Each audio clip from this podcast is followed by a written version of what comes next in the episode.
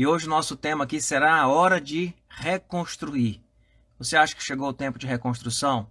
Esse tempo que nós passamos aí do, do Covid, né, desse tempo que a gente está vivendo de quarentena. Você consegue já pensar nesse momento que a gente está vivendo como tempo de reconstrução?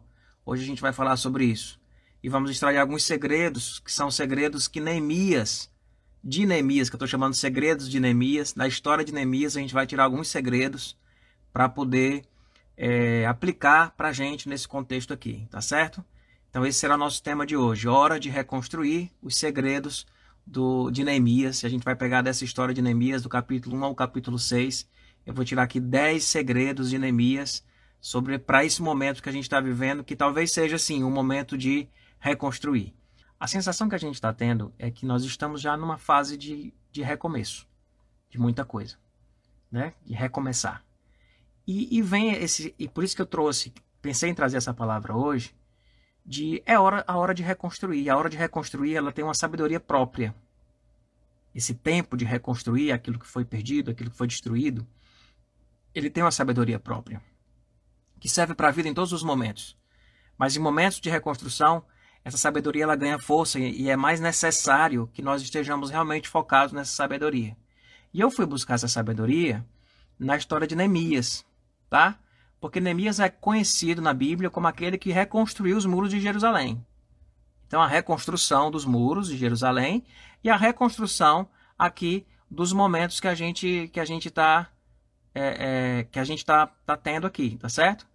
Então, é, é esse tempo de reconstrução é um tempo que a gente está vivendo, um tempo que a gente está vivendo e, e existe uma sabedoria para ser vivida nesse momento. Existe uma sabedoria que nós precisamos buscar para esse momento agora. Né? E eu fui buscar na história de Neemias, a reconstrução dos muros. Deixa eu contextualizar vocês. Semana passada, na live da quinta-feira, eu falei aqui sobre tempos difíceis, tempo de aprender, vocês lembram? E esse tempos difíceis e tempo de aprender era o tempo do exílio babilônico. O povo estava 70 anos lá no exílio. E foi um momento onde o povo aprendeu muito. Onde é que Neemias vai entrar? Neemias entra no pós-exílio. Depois do exílio babilônico, o povo que estava no exílio volta para Jerusalém. Chegando em Jerusalém, encontra Jerusalém destruída, os muros destruídos, uma cidade completamente destruída. Neemias, que era copeiro do rei, recebe a notícia de que Jerusalém estava assim e se entristece bastante. E Deus usa Neemias para voltar para Jerusalém e ser usado profundamente por Deus para reconstruir os muros de Jerusalém. Então, Neemias está, sim, dentro de um contexto de reconstrução depois de um período bem complicado, que foi o exílio babilônico. Então, vamos trazer para a gente?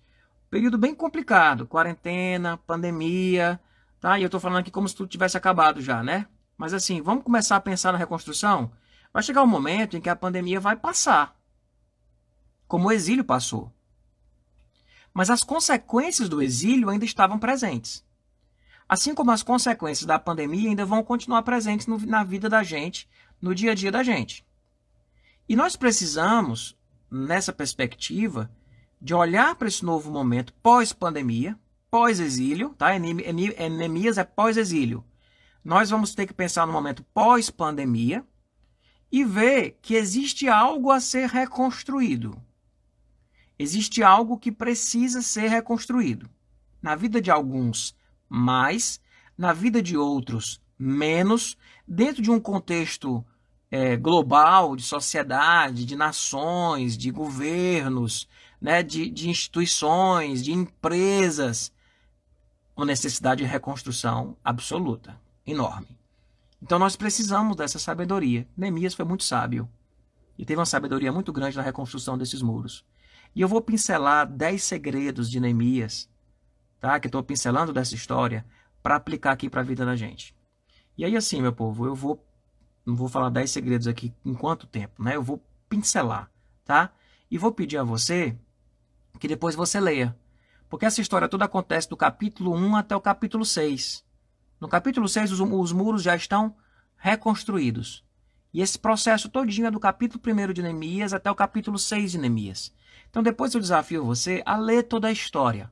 Eu vou pontuar algumas coisas aqui trazendo algumas coisas para a vida da gente. Neemias não é o homem pós-exílico? Nós sejamos homens e mulheres pós-pandemia, pós-corona. E que tenhamos a sabedoria que Neemias teve para reconstruir os muros. Que nós sejamos usados por Deus para reconstruir os nossos próprios muros e reconstruir os muros dos lugares onde nós fazemos parte. Os muros da igreja, os muros das instituições, das empresas que nós participamos, existem muros para serem reconstruídos. Vai chegar esse tempo. Para mim, esse tempo ele está começando. Esse tempo de reconstrução está começando. Muita gente voltando a trabalhar agora, voltando a resolver as coisas, saindo de casa. Esse tempo está tá chegando.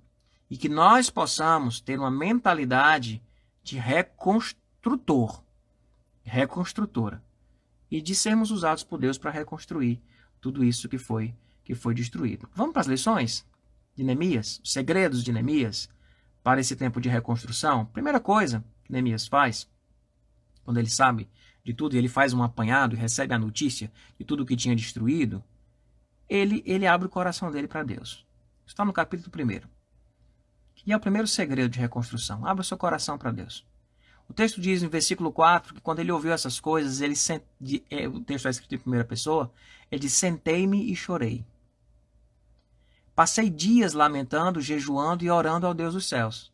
Então Neemias tem um momento onde ele, quando ele toma pé da situação, talvez você está ainda é, é, sem nem tomar pé da situação. Quando ele toma pé da situação e ele vê o cenário, ele passa um tempo ali assim se derramando com Deus, sabe? Tipo, é como se fosse assim. E a gente vai ver isso depois. Ele se derrama, chora, senta, fica lá jejuando, orando, lamentando e orando a Deus.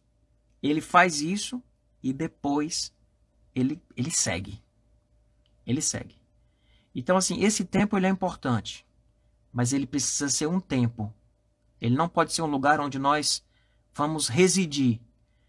Esse tempo de lamentação, de choro, ele precisa ser um tempo de passagem. Mas ele é importante que ele aconteça. Mas ele não pode ser o lugar onde nós vamos residir, onde nós vamos morar. É o lugar onde nós estamos passando por ele. E Neemias faz isso.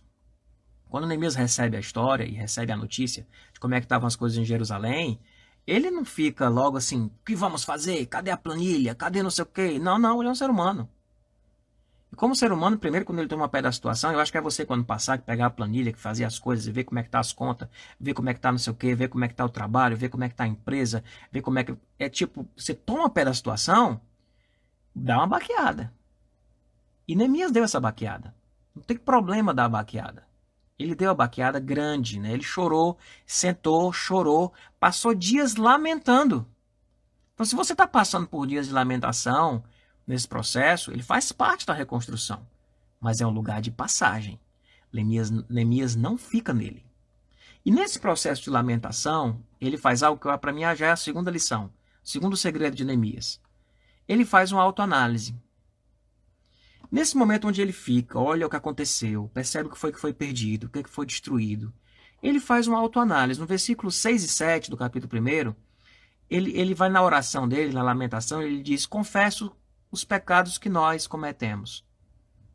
Ele chega a dizer: Agimos de forma corrupta e vergonhosa contra ti. É como se Neemias dissesse: Nós não estamos passando por isso à toa. Nós, nós fizemos ou deixamos de fazer coisas que nos levaram a essa situação agora. É delicado esse ponto, porque tem gente que está passando por dificuldade e não tem nenhum tipo de responsabilidade sobre isso.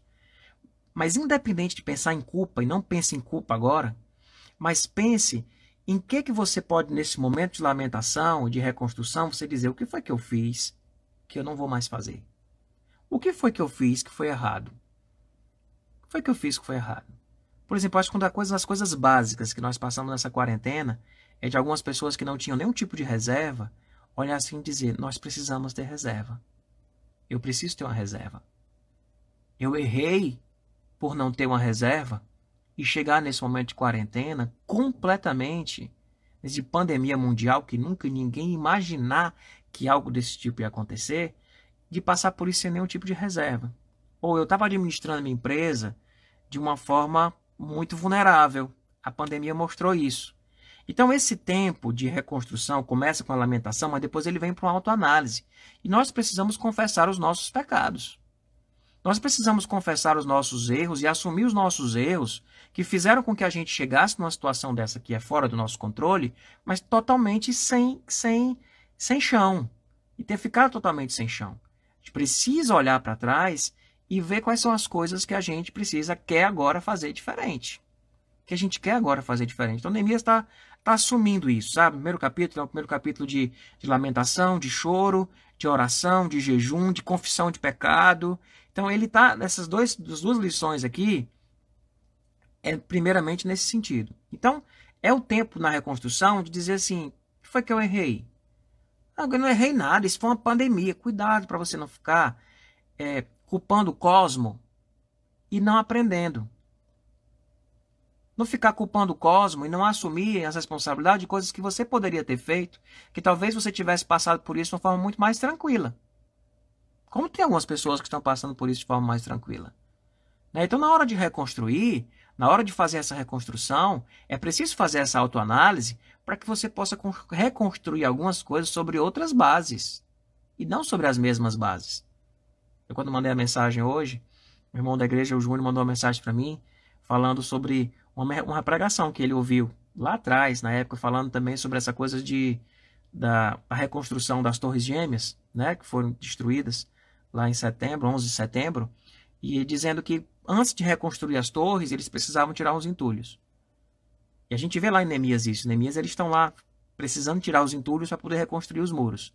Então, quais são os entulhos que você precisa tirar e quais são as lições que você aprendeu que na hora de reconstruir você não vai cometer os mesmos erros? Pessoal, é insano fazer as mesmas coisas e esperar um resultado diferente. Tem uma hora que a gente, diante de uma situação dessa, a gente precisa dizer: eu vou reconstruir, mas eu vou reconstruir sobre outro prisma, sobre outra base. E aí, confessa os teus pecados. Assume os teus erros. Erros graves, alguns outros erros que são simples, coisas que são básicas, mas que às vezes a gente vai negligenciando, vai achando que nunca acontece com a gente. Voltou aí, né? Deu uma pausada no vídeo, mas eu acho que voltou. Então, assim, é importante a gente fazer essa autoanálise. A gente fazer essa autoanálise. Tá todo mundo me ouvindo aí, tá? Vocês me dessem um okzinho aí, porque deu uma parada aqui no meu, mas eu acho que eu acho que voltou. Voltou aí normal? Tô vendo o comentário da Michelle. Verdade. Tá de boa, né? Ok. Então, assim, faz essa autoanálise. Acresce com as coisas que você viveu. Neemias fez isso. Ele lamentou e disse: A gente não está vivendo isso à toa. A gente não está passando por, essa, por esse problema todo, sabe? Do nada do nada. A gente fez coisa errada, Deus. Ele assume isso para Deus. Isso ajuda ele a reconstruir de uma forma diferente. Ok? Terceira lição, terceiro segredo de Neemias. Estou falando lição o tempo todo, mas é segredo. O terceiro segredo de Neemias. Peça a bênção de Deus. Pode pedir. Tem problema não pedir a bênção de Deus, não. Existe coisa para ser reconstruída. Eu digo isso porque tem gente que fica assim. Ah, vou pedir para Deus me ajudar a reconstruir minha vida. Sim, sim, sim. Peça a Deus. E peça a Deus de forma objetiva. Neemias fez isso. Versículo 11 do capítulo 1, ele diz, Neemias vai entrar lá para trabalhar no rei, ele era copeiro do rei. Ele vai entrar para atender o rei e ele faz uma oração curtinha. Neemias, sensacional, o cara das orações curtinhas. Ele diz, faze com que, que hoje o teu servo seja bem sucedido. Que oração linda, né? É uma oração para a gente fazer todo dia. Todo dia de manhã. Faze que hoje este teu servo seja bem sucedido. Concedendo-lhe pede ele a benevolência deste homem, o rei. Ele ia atender o rei e ele vai, Senhor, me abençoa, faz com que eu seja bem sucedido. Enemias já tinha no coração dele que naquela conversa com o rei ia sair alguma coisa. E ele pede ao pai. Então você vai sair para trabalhar, você vai sair para resolver as coisas. Senhor, abençoa o teu servo, que eu seja bem sucedido. E ele, e ele, é, e ele é objetivo, né? Ele diz: concede-me benevolência deste homem era o rei. Mas no seu caso pode ser o quê? Pode ser um cliente, pode ser alguém que você vai, um problema que você vai resolver, uma questão que ficou difícil, complicada de ser solucionada, que você vai precisar negociar, que você vai precisar renegociar. Faz essas orações. Faz essas orações. E ele pediu. Então peça. Momento de reconstrução é um momento que a gente precisa contar com a bênção e com a provisão de Deus na vida da gente. Quarta lição. Quarta lição. Esteja preparado, preparada para as oportunidades. Nós precisamos estar preparados para a oportunidade que surgir.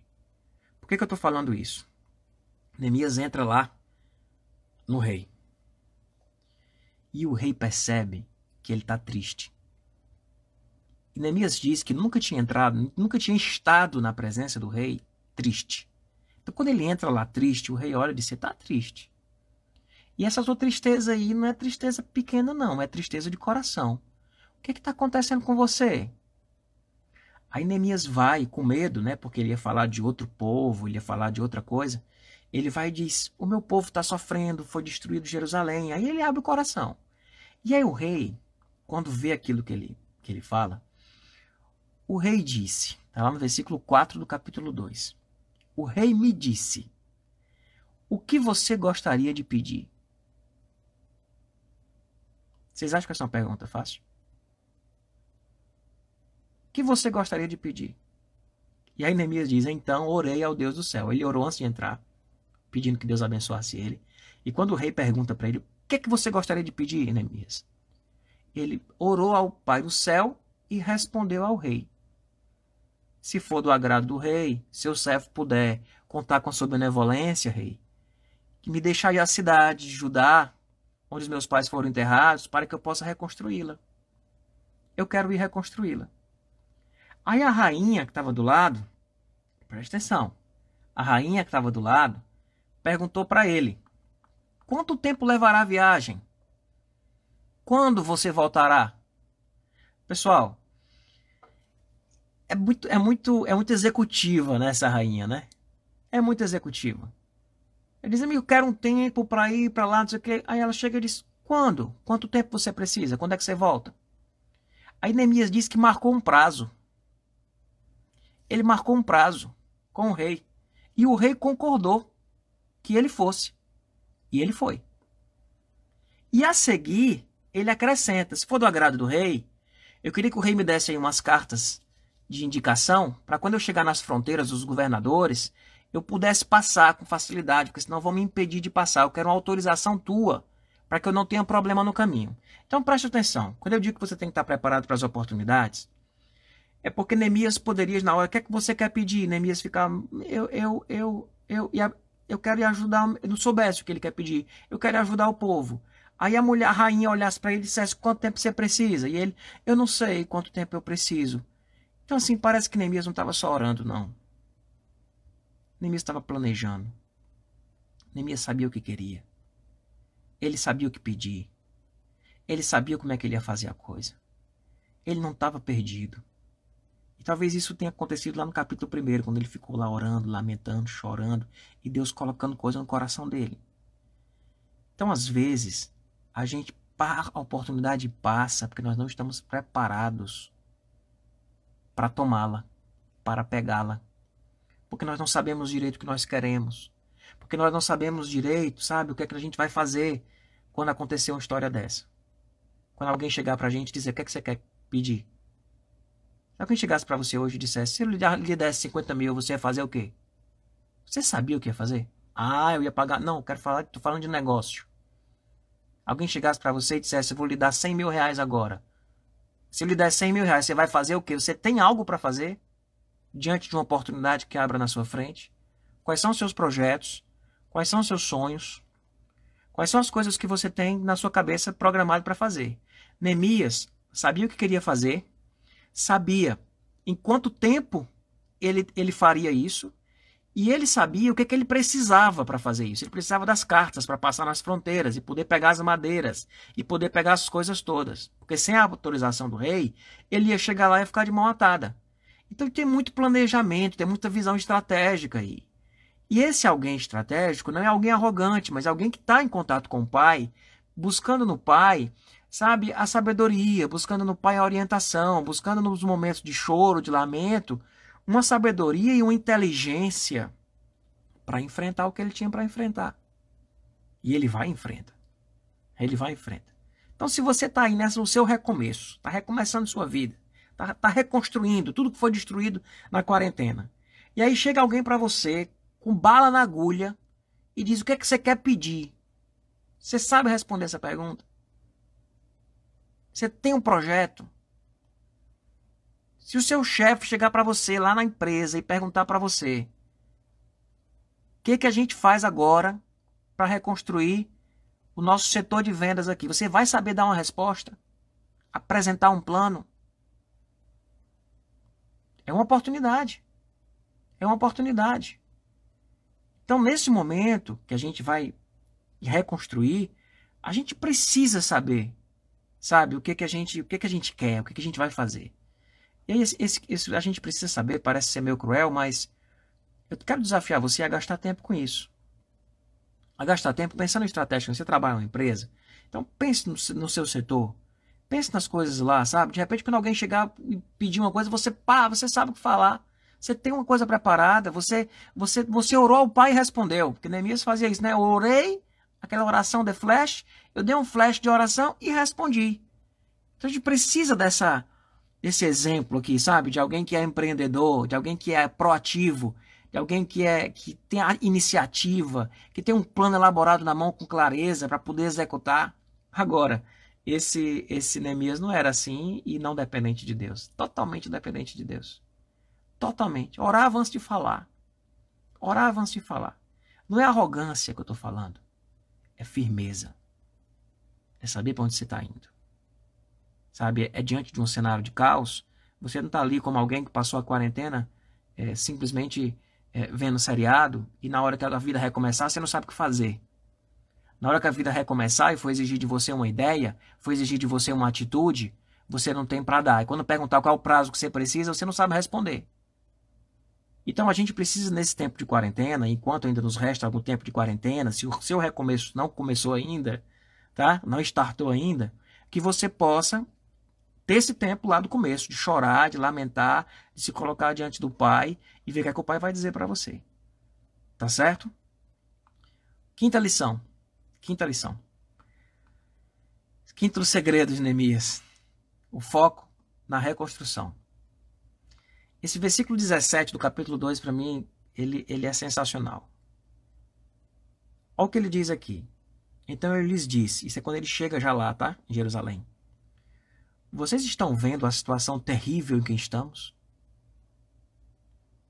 Jerusalém está em ruínas e suas portas foram destruídas pelo fogo. E aí vem a segunda frase desse versículo: Venham, vamos reconstruir os muros de Jerusalém, para que não fiquemos mais nessa situação humilhante. Nós temos aqui uma atitude, um foco na reconstrução, e mais do que isso, a gente tem aqui uma atitude que é uma atitude dele, dele focar naquilo que ele para frente, porque se ele ficasse ali, vocês estão vendo a situação que a gente está? Que terrível! Olha os muros destruídos, olha as portas queimadas. Meu Deus, e agora? O que, a gente vai fazer? Ah, tá tudo queimado, tá tudo destruído. O que, que a gente vai fazer? Sabe, a gente está aqui. O foco dele não estava no que estava destruído. Tem uma hora, pessoal. O foco lá no começo foi. Ele chorou, lamentou, passou vários dias jejuando e orando, mas depois ele vira uma, uma chave na cabeça dele. E ele vai para uma postura diferente. Ele diz, em vez de ficar lamentando, ele diz: Vamos, venham, vamos reconstruir os muros de Jerusalém, para que nós possamos sair dessa humilhação. Então, se você está vivendo alguma humilhação, não é hora de você ficar. A parede está quebrada, o porta não sei o que, eu não tenho mais isso, eu não tenho aquilo. Não é hora de você dizer, levantar, olhar assim e dizer: vamos, vamos reconstruir o muro para que nós possamos sair dessa situação de humilhação. Entende? Então, o segredo fantástico de Neemias. Neemias, quando chega lá, ele, embora ele tenha, ele está vendo com olho nu agora a, a destruição, é tudo aquilo que foi destruído, mas ele não se abate com isso, ele foca na reconstrução. Ele foca no que ele quer fazer.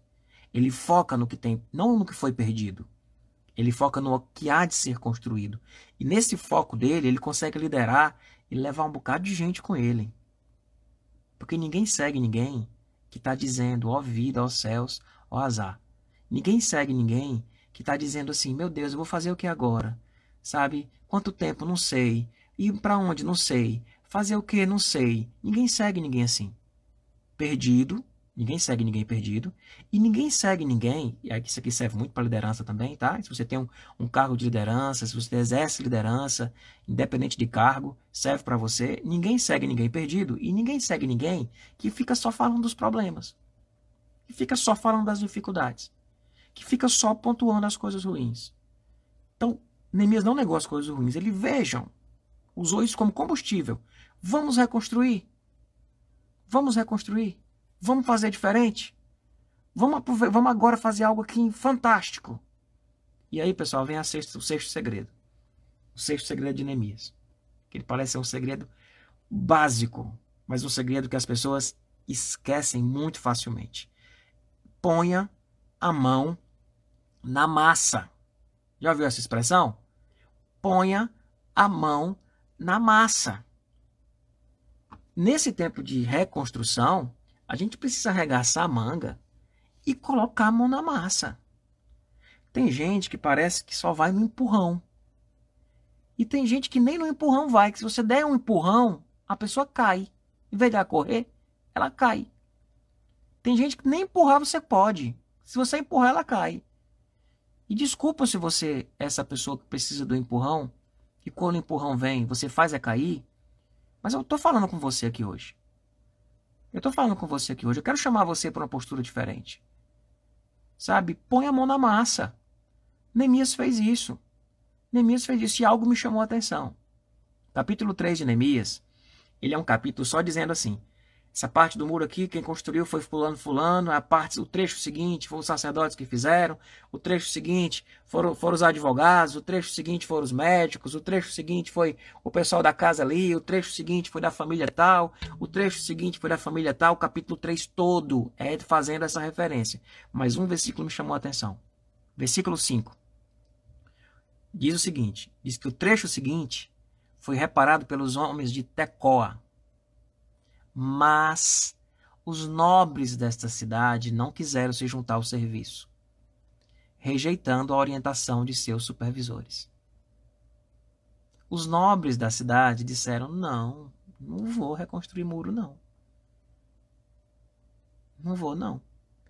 Mas, meu povo, na reconstrução, a gente tem que fazer o que der na mão para fazer. Ninguém reconstrói nada dizendo: não, mas isso eu não faço. Não, não vou, não vou mexer nisso. Os nobres disseram, não quiseram se juntar ao serviço, rejeitando a orientação dos seus supervisores. O texto diz no capítulo seguinte, no capítulo 4, que aqueles homens transportavam material que faziam o trabalho com uma mão e com a outra eles seguravam uma arma.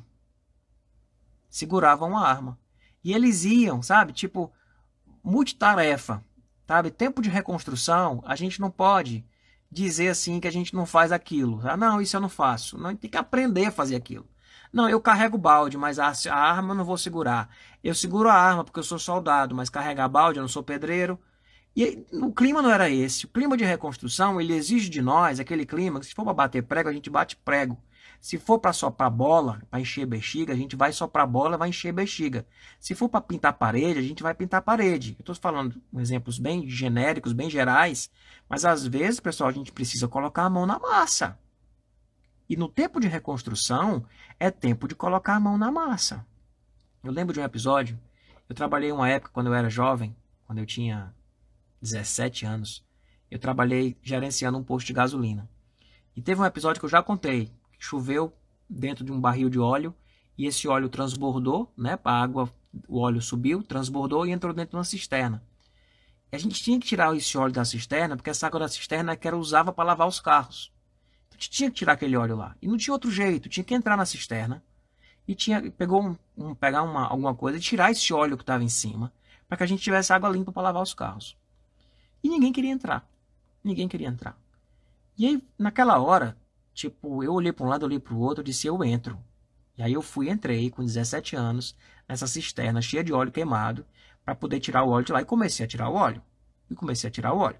Podia dizer, não, não, eu sou o gerente, eu estou gerenciando isso daqui, sabe? Eu estou gerenciando isso aqui, eu não vou descer, desça você. Não, eu desci. Era papel do gerente? Provavelmente não, né? O gerente não desce para mexer no, no, no óleo. Quem devia fazer isso era o lavador chama o menor dos empregados para fazer isso. Eu entrei.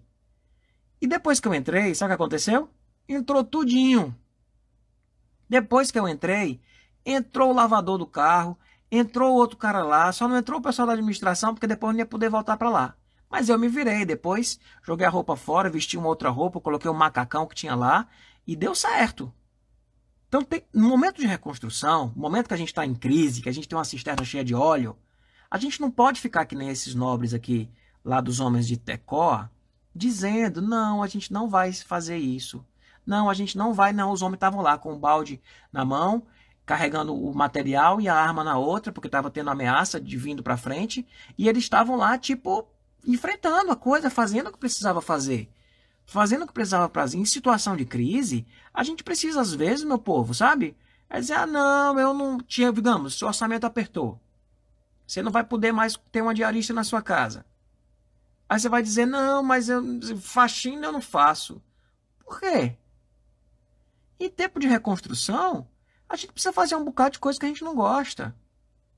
Um bocado de coisa que a gente não gosta.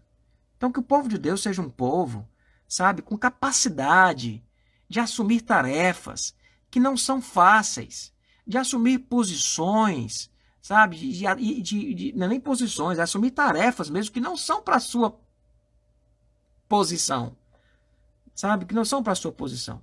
Brasileiro, brasileiro é um bicho besta cearense é um bicho mais besta que o brasileiro. Sabe? De, às vezes assim, tem uma preocupação demais com a imagem, com as coisas que vai fazer, com as coisas que vai ser o quê. E não, não, se envolve com algumas coisas. Vou dar um exemplo. Digamos que você perdeu o emprego, você precisa recomeçar. E talvez você precise recomeçar fazendo algo que você acha que não é para você. Como assim? Como assim?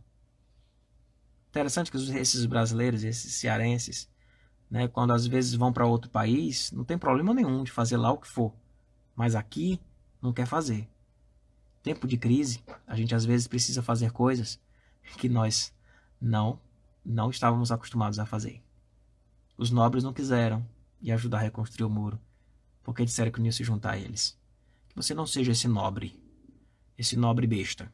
Que você seja um nobre por uma nobreza de alma, uma nobreza que tem a ver não com, com, com, com nobre, mas que tem a ver com aquilo que é de honra, com aquilo que é ético, com aquilo que tem o valor da vida. Você seja nobre nesse sentido. Nesse sentido. Sétima lição. Tem a ver com a sexta. Não é lição, Carlão. É segredo de Neemias. Sétimo segredo de Neemias. Trabalho extra. E, pastor, essa live de hoje está botando para morrer. Ele disse, é uma, situação é para moer, a gente tem que viver numa situação que é para moer. Então, trabalhe extra. Sabe o que aconteceu em Neemias aqui, capítulo 4, versículo 22 e 23? Neemias chegou naquela, naquela ocasião também disse ao povo, diz Neemias, cada um de vocês e o seu ajudante devem ficar à noite em Jerusalém, para que possam servir de guarda à noite e trabalhar durante o dia. Os caras trabalharam à noite, trabalharam durante o dia, e ficavam de guarda à noite. Não tinha outra opção. Eles precisavam fazer serão. Eles precisavam trabalhar mais do que o que estavam acostumados a trabalhar. Era um tempo diferente de reconstrução de um muro. Era um estado de emergência. Sabe como os médicos estão fazendo agora? Você está trabalhando dobrado. Muita gente está trabalhando dobrado. Sabe? Então a gente, quando tá, vai, vai para um processo de reconstrução, precisa estar tá preparado para para não só botar a mão na massa, mas para fazer isso com intensidade. Fazer isso disposto, de fato, a, a trabalhar mais do que o que for razoável, pelo menos nesse princípio. Deixa eu fazer só uma observação.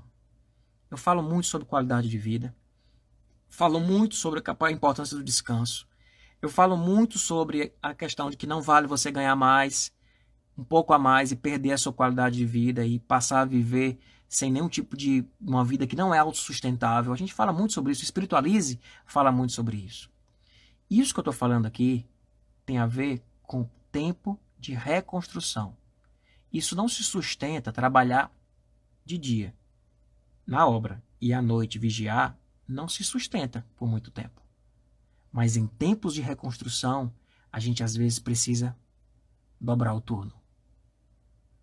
Não aceite isso como estilo de vida. Mas num tempo de reconstrução da sua casa, da sua família, da sua vida profissional, talvez você precise passar um tempo fazendo isso. E se for preciso você passar um tempo fazendo isso, faça. Eu lembro, pessoal, na época que a gente foi. É um paralelo com construção, mas na época que a gente estava construindo a, a, a, sede da Candeias, foi uma época que eu trabalhei muito. Muito. Porque a gente estava iniciando a igreja e construindo as coisas. Teve uma época de muito trabalho. Aquilo foi preciso, mas aquilo não podia continuar daquela forma. Mas em, no momento de instalação de um projeto, a gente precisa trabalhar mais. Isso faz parte da vida. Isso faz parte da vida. Eu lembro de uma pessoa chegou para mim e disse há muito tempo atrás, e disse, pastor, eu não gosto de contratar crente. Eu disse, por quê, irmão? Ele disse, porque crente só dá problema. Eu disse, é sério? Ele disse, é, mas por quê?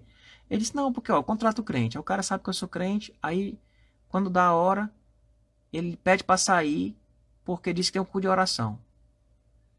Aí depois ele pede para faltar porque tem um acampamento de carnaval. Aí depois ele pede para imprensar lá o feriado porque vai ter um retiro. Pede para faltar no sábado porque diz que tinha uma vigília de oração na sexta para o sábado. E ele, se ele pode não vir para a vigília. Aí o patrão, que também era crente, né, fica todo sem graça de dizer: não, você não vai para a vigília, amanhã vem trabalhar. Então, assim, cuidado para que você não seja um cristão, sabe, que não sabe, não sabe que em alguns momentos da vida a gente precisa trabalhar dobrado. Eu passei por isso em várias fases na minha vida, em várias fases na minha vida que eu precisei puxar assim, ah, apertar o parafuso até um pouquinho depois do limite, porque existia algo sendo construído e não dava para ser de outra forma. Então que a gente possa ter essa consciência. E fazer isso nesse tempo de reconstrução, talvez seja um tempo que vai exigir de você isso. Você bota um prazo lá, tá? Ó, até, até, até o final do ano eu vou dar esse gás. Depois eu vou me reinventar novamente, porque não vai dar para continuar dessa forma, porque não é sustentável. Eu sei que nem sempre a gente tem essas liberdades, nem sempre é tão fácil tomar essas decisões, mas o princípio de que você precisa colocar a mão na massa e trabalhar extra no tempo de reconstrução, não tem como, meu povo. Isso daí vai precisar. Vai reconstruir? Precisa trabalhar mais. E vai ter que botar a mão na massa para fazer coisa que você talvez achasse que você não quer fazer. Ou que talvez você achasse que não ia precisar você fazer mais. Precisa voltar a fazer coisas que você já tinha parado de fazer porque já tinha evoluído. Entende? Profissionalmente. Então pensa nisso e reconstrói. Reconstrói com garra, botando a mão na massa. Oitava lição. Lição não, Carlão. Segredo. Segredo de Neemias. Oitavo segredo de Neemias. Não se corrompa. Não se corrompa. Não se corrompa.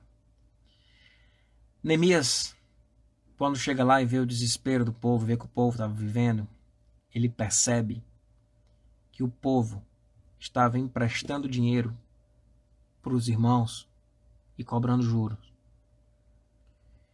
o povo estava se aproveitando da crise para fazer coisas que não eram certas na cultura daquele povo. O tempo de crise, às vezes, ele estabelece uma tentação na frente da gente, da gente fazer algumas coisas que não são certas. E Neemias, quando vê isso, porque era uma, uma lei muito, um princípio bíblico muito forte, de não, de não emprestar dinheiro ao teu irmão cobrando juros. Daí o povo hebreu levava isso muito a sério. Quando Neemias chega lá e vê que tinha gente vivendo na miséria, porque estava pagando juro para o irmão, Neemias chega e diz: O que vocês estão fazendo não está certo. Vocês devem andar no temor do Senhor para evitar a zombaria dos outros, dos nossos inimigos. É como se fosse assim: Como é que você quer que Deus te abençoe? Você fazendo coisas que não é certo. É igual o irmão que vem cheio de muamba cheio de muamba, orando ao Pai que a alfândega não pegue.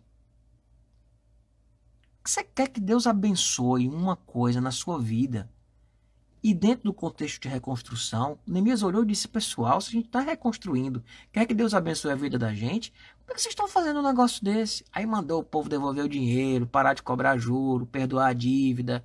Aí houve um processo assim social fantástico, sabe?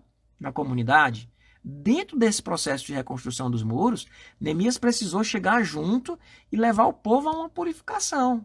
Então, cuidado, porque nos momentos de desespero, a gente corre a tem a tentação de fazer coisas que não são certas, que não devem ser feitas, não devem ser feitas, e que a gente possa tomar cuidado com isso. Tá bom? Essa é a oitava lição. Segredo de Neemias: não se corrompa, tá? Não se corrompa, não se corrompa. O nono segredo. O nono segredo de Neemias. Esse para mim é um dos textos que eu mais amo em Neemias. Não se distraia com problemas secundários. Você vai reconstruir algo, tem um problema principal aqui que você tem para enfrentar, e vai ter outras coisas que vão tentar chamar a sua atenção para minar a sua energia, para minar a sua força. Neemias estava lá, capítulo 6, isso, do versículo 3 ao 5. Neemias estava lá em cima do muro reconstruindo, e o povo que estava vendo a reconstrução do muro estava tentando desarticular ele o tempo todo. Isso era um outro ponto. Ele sofre perseguição o tempo todo e precisa lidar com isso o tempo todo. E o povo chega lá e manda Neemias descer para falar com ele. Neemias está em cima do muro. Os caras não estão conseguindo nem dormir. Aí os caras vêm me chamar para descer, para falar com eles. Era ladainha, era conversinha, era fofoca, era dizendo um bocado de coisa, querendo me amedrontar, querendo me deixar. O que é que Neemias responde? Estou executando um grande projeto e não posso descer. Estou executando um grande projeto e não posso descer. Por que parar a obra para ir me encontrar com vocês? Neemias fala. Eles me mandaram quatro vezes a mesma mensagem: desce, a gente quer falar contigo. E em todas as vezes, Neemias deu a mesma resposta. Mandava chamar Neemias e Neemias respondia da mesma forma: Estou executando um grande projeto e não posso descer. Por que parar a obra e ir encontrar-me com vocês. Por quê? Por que, que eu vou parar o que eu estou fazendo para ir me encontrar com vocês? Não vou. Não vou. Eu estou aqui focado. Eu não vou me distrair com coisas secundárias que vão minar a minha força, com argumentos que estão querendo me amedrontar, me destruir, com perseguições que estão vindo para tentar me tirar do foco. Eu preciso reconstruir minha vida. Eu existe uma carreira profissional aqui que eu preciso tocar para frente. Sabe, eu, eu vou tocar isso para frente, não vou me distrair. Cuidado, eu não estou falando que você tem que esquecer as pessoas, que você tem que não ligar, não ligar para sua família. Isso seria se corromper, tá? Isso seria se corromper. O que eu estou falando é de você ter muita sabedoria e sensibilidade para perceber quando algo chegar na tua vida, que é algo que está querendo tirar o teu foco, que está querendo te amedrontar, que está querendo minar a tua força, está querendo te fazer descer do muro, você dizer, eu não vou descer que, é que eu ia descer para ter com vocês? Eu estou realizando um grande projeto. Neemias sabia desde o começo o que, é que ele estava fazendo, como que ele ia fazer.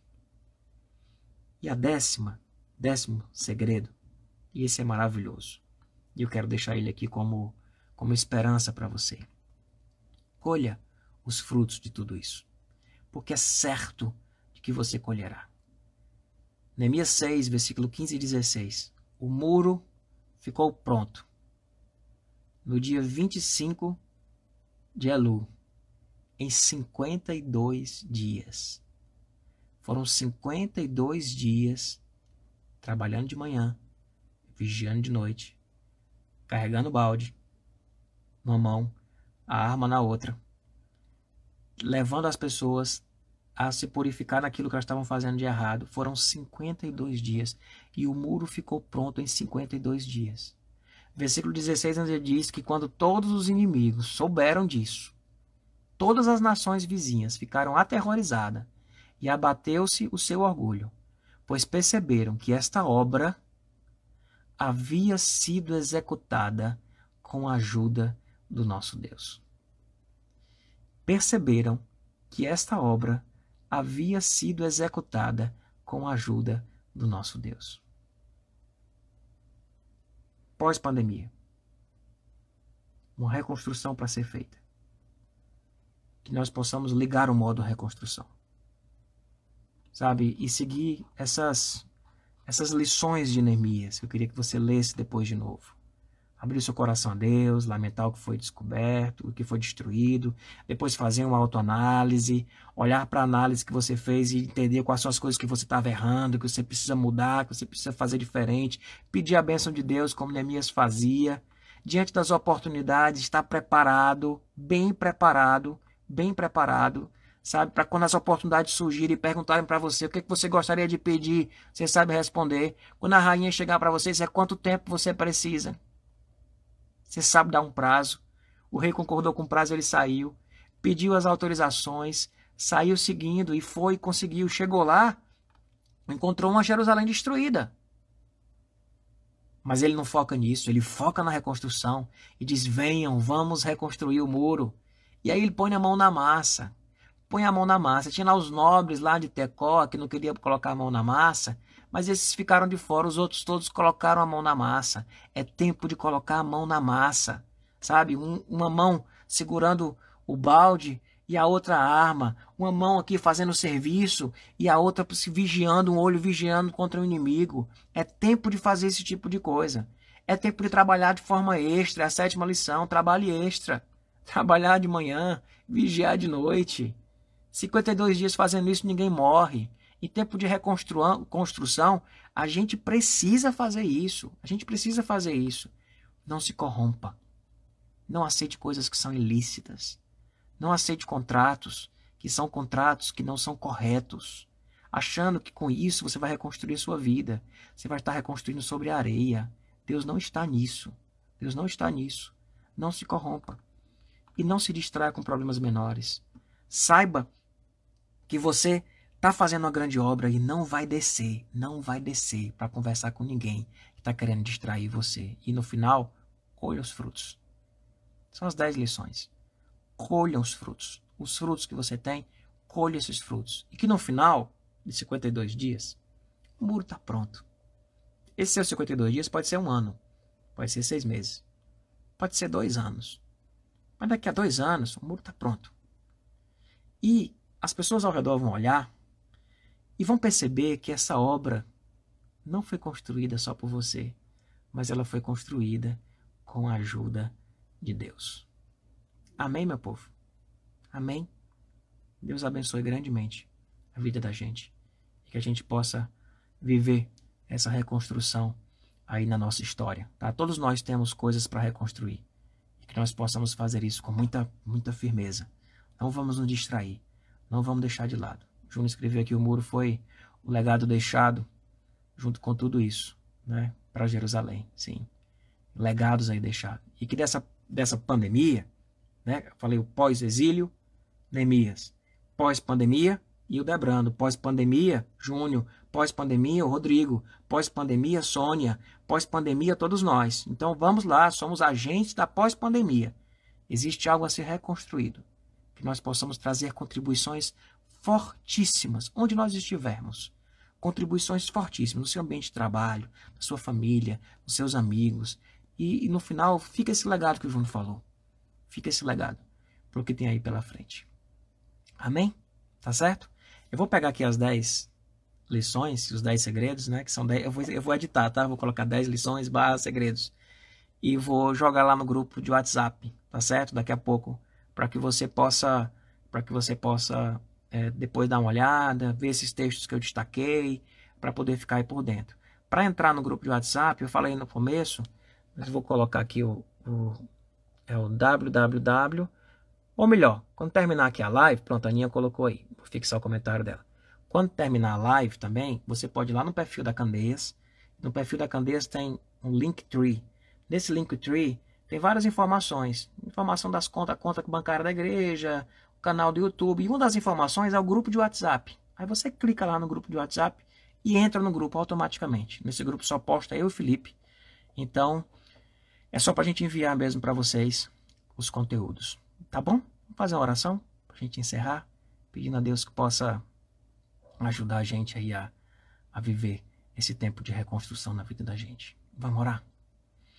Obrigado, Pai. Muito obrigado por essa noite. Muito obrigado, Pai, por esses segredos, por essas lições. E, Senhor, se conosco. Nos ajuda a reconstruir aquilo que está destruído. Nos ajuda, Pai querido, a termos essas, esses princípios no nosso coração e no nosso caminhar. Cuida de cada um de nós. Ser com cada um que está aqui, cada pessoa que vai ouvir depois esse, esse conteúdo, que seja edificado, que seja tocado e que faça diferença na vida deles. Louvado seja o teu nome por tudo, Senhor. Que ao final desses 52 dias, que as pessoas possam olhar o muro reconstruído e ter plena consciência de que se a obra foi feita com a tua ajuda. É a oração que nós fazemos, Pai, agradecidos, em nome de Jesus. Amém. Amém, meu povo. Até quinta. Quinta-feira a gente está aqui na live é, sobre familiar, tá bom? Devo falar sobre reconstrução também. Sabe, tô com essa, tô com essa isso na minha cabeça. Devo falar também sobre sobre reconstrução. Deus abençoe grandemente a todos nós.